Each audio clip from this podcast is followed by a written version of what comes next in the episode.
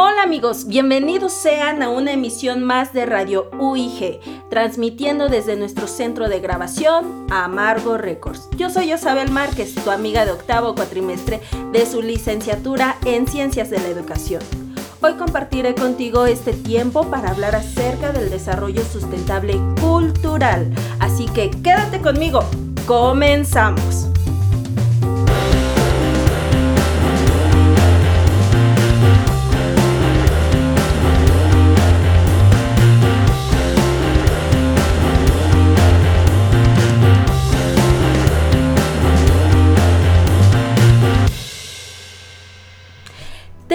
Cuenta que cuando hablamos de sustentabilidad, lo primero que se nos viene a la mente es el cuidado del medio ambiente? Sin embargo, pocas veces se habla de que este concepto va mucho más allá de las prácticas ecológicas. En teoría, para que haya un desarrollo 100% sustentable, se deben de tomar en cuenta los cuatro pilares de la sustentabilidad. Ambiental, social, cultural y económico. Como mencioné anteriormente, todos tenemos presente el aspecto ambiental y social, ¿cierto? Y también nos queda muy clara la importancia del crecimiento económico para el desarrollo de cualquier sociedad. Pero muy pocas veces valoramos la importancia del aspecto cultural. Idealmente el aspecto social debería incluir la cultura, sin embargo, cuando se habla de responsabilidad social, las empresas tienden a enfocarse en valores éticos internos y causas filantrópicas, olvidándose de considerar la cultura como parte esencial de la ecuación. Es por ello que en este podcast nos enfocaremos en reivindicar al pilar cultural de la sustentabilidad. Dicho lo anterior y de manera general, la sustentabilidad cultural se refiere a la preservación de las creencias, el patrimonio y la identidad de las comunidades. Como lo diría la UNESCO en su Declaración Universal sobre la Diversidad Cultural en el artículo primero del año 2004.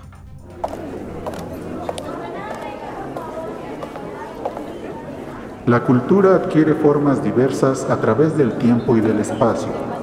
Esta diversidad se manifiesta en la originalidad y la pluralidad de las identidades que caracterizan los grupos y las sociedades que componen la humanidad, fuente de intercambios, de innovación y de creatividad. La diversidad cultural es para el género humano tan necesaria como la diversidad biológica para los organismos vivos. En este sentido, constituye el patrimonio común de la humanidad y debe ser reconocida y consolidada en beneficio de las generaciones presentes y futuras.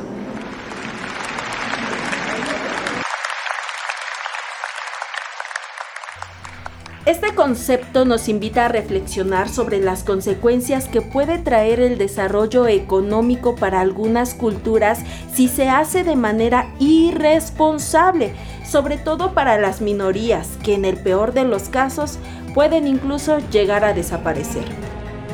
No es cierto. Diles que no es cierto. Hay que recordar que la cultura no solamente implanta valores que se relacionan con aspectos estéticos, espirituales, sino también aquellos de desarrollo. Ah, caray, eso sí me interesa. Esto debido a que los bienes culturales se constituyen además en medios que promueven el crecimiento económico, pero particularmente la integración social. ¿Qué queremos decir con todo esto? Prácticamente que la vida cultural de una nación es tan diversa y amplia que no se puede generalizar en un solo aspecto, sino que en su variedad nos podemos encontrar con expresiones artísticas, gastronómicas, educativas, religiosas y demás. Sin embargo, todas dependen de un mismo factor, el cual es el apoyo de la misma sociedad. Es decir, cuando vemos que una librería cierra por falta de clientes o cuando una joyería no puede pagar más el alquiler de un local o incluso cuando una compañía de teatro no encuentra público para sus funciones, se empobrece la vida cultural de todo el país. Es por ello que la UNESCO describe y comprueba que la mera forma de preservar el patrimonio cultural es contemplándolo como un recurso económico. Así es, no escucharon mal, es así como a la cultura hoy en día se le reconoce como un importante componente social que impulsa el desarrollo con todas sus bondades. Piénselo por un momento apoyar las diversas manifestaciones culturales, entre las cuales podríamos incluso nombrar a las actividades de ocio, entre la gastronomía, la moda, los museos, los libros, es básicamente contribuir a la responsabilidad cultural, el desarrollo de la expresión cultural y la promoción de las industrias culturales contribuyen a mejorar la inserción económica nacional e internacional de un país expandiendo su mercado interno y su industria turística, generando empleos de calidad y fortaleciendo el sentido de pertenencia de sus ciudadanos.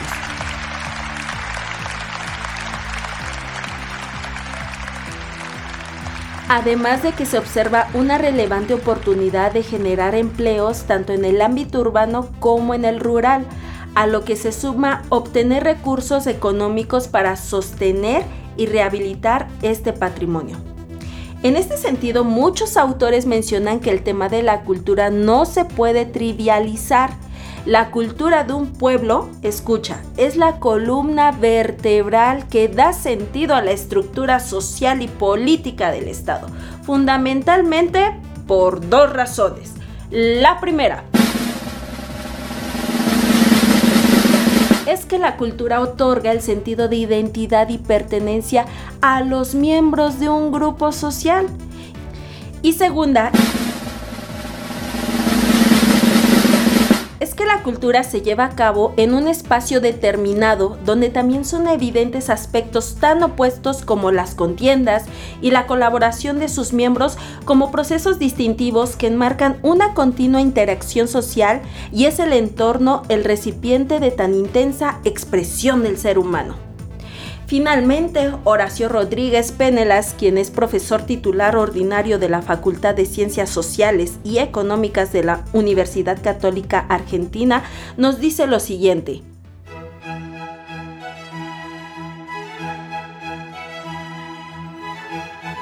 La empresa, como organización social, debe cooperar con el bien común. Como la cultura provee las condiciones para el bien común, debe ser considerada como una responsabilidad social empresarial, porque las empresas pueden afectarle de diversas maneras. La gente construye cultura, pero también la cultura construye a la gente y afecta su desarrollo. Las empresas deben asumir la cultura como un desafío. Los puntos considerados son cultura empresarial sustentada en valores, cultura del trabajo y del mérito, cultura de la solidaridad y la confianza, la empresa como generadora de conocimientos y la cultura en el marketing. Abordándolo desde nuestro país, en México podemos ver cómo está organizado y estructurado este legado cultural que sostiene el principio de sustentabilidad social, principalmente en tres sitios. Primero, tenemos a los considerados como patrimonio mundial, que son los que conllevan un aporte patrimonial de carácter descomunal.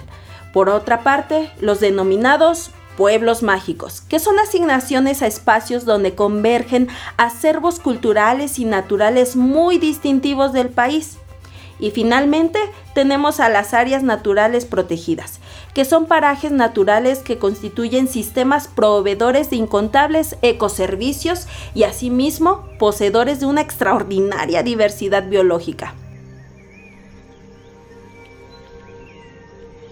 Queridos podcasters, México es una nación tradicionalmente turística que admite en el aprovechamiento del patrimonio cultural y natural un importante motor del desarrollo nacional, ya que es incuestionable que las cualidades geográficas, aunadas a las características socioculturales, hacen concebir que en la actividad turística subsiste un formidable potencial para mejorar la economía nacional. Es notorio observar una economía integrada que incluye no solo movimientos de bienes materiales y personas, sino también de información, recursos monetarios, imágenes, pautas culturales y modos de vida, entre otros. Es por tal razón que en el país se han creado los lineamientos para el aprovechamiento sustentable, tanto en el patrimonio cultural como del natural, los cuales están localizados en el Programa Sectorial de Turismo 2013-2018. En este documento se destaca que la actividad turística se constituye en un impulso para el progreso del país. Representa un poderoso instrumento para elevar el bienestar de las comunidades receptoras, genera un sentido de pertenencia y contribuye a la preservación de la riqueza natural y cultural. Es así como los principales acuerdos sobre el patrimonio cultural y natural en México se centran en la búsqueda de mantener la calidad y aumentar su cantidad, como también en evitar los impactos negativos producto de las actividades del aprovechamiento. La conservación de este patrimonio cultural de carácter excepcional representa bienes de capital y recursos insustituibles no renovables que no podemos concebir como objetos lujosos de consumo o especulación. No, no, no, no, no, no, no, no, no, no, no. Es más, podríamos hablar de otra gran riqueza cultural que poseemos en nuestro país, como lo es la música tradicional. Esta expresión sonora, rítmica y melódica que posee sus propias particularidades, que es un producto de la mezcla de creatividad e inspiración de lo indígena y el mestizaje, la cual se ha ido transmitiendo de generación en generación y se mantiene viva en las diferentes regiones de nuestro país.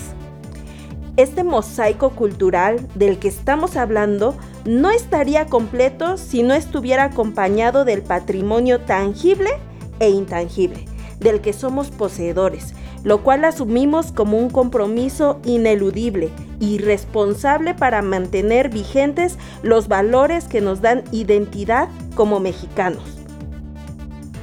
Queridos escuchas, podemos reflexionar acerca de que en México existen muchos sitios donde la biodiversidad se ha desarrollado en conjunto con la de sus pobladores y costumbres, donde este patrimonio biológico y cultural interactúa y demuestra a través del tiempo una adaptación y una transformación mutua, tornándose estas relaciones en referentes cualitativos como un valor inapreciable. ¿Te das cuenta que cada uno depende del otro? Por último, este patrimonio cultural y natural obligatoriamente aparece en cada avance y progreso que se suscita en la sociedad, ya que este imaginario patrimonial se transfiere de una generación a otra con la finalidad de no perder de forma general el sentido de pertenencia en tiempo y espacio, dando conjuntamente una cosmovisión del propio universo social que se sustenta en valores e intereses compartidos. Bueno, ya para finalizar, podemos concluir que debe existir un compromiso de inculcar en la sociedad y en las empresas un sentido de cultura, esto para la conservación y el rescate de valores, cuidando el patrimonio y la identidad cultural, manteniendo buenas prácticas. Y las razones para hacer esto son muy sencillas. Primero, porque vemos que a raíz de la modernidad y de la globalización se han ido perdiendo con el paso del tiempo muchos valores culturales. Nos hemos convertido en seres de acción y poca o nula reflexión. Es por ello que debemos proponer y participar en campañas de comunicación con el fin de preservar y rescatar nuestra genuina identidad cultural, siempre teniendo en cuenta como fundamento el respeto por los demás y por nuestro entorno, lo que a corto o mediano plazo se verá reflejado en la creación de negocios sostenibles, además de que podemos identificar con mayor facilidad los impactos negativos que estos pudieran generar además de que los mismos ciudadanos tendrían una mejor visión de las consecuencias de sus actos en la convivencia con la sociedad. Y es así, queridos escuchas, como llegamos al final de este podcast. Esperamos que la información aquí mostrada haya sido de su total interés. Recuerden, yo soy su amiga Yosabel Márquez y espero nos acompañen en una próxima emisión. Recuerden que la responsabilidad cultural traerá beneficios para tener un mejor gobierno, ayudará al desarrollo sostenible, pero sobre todo traerá grandes beneficios a la ciudadanía. Hasta luego.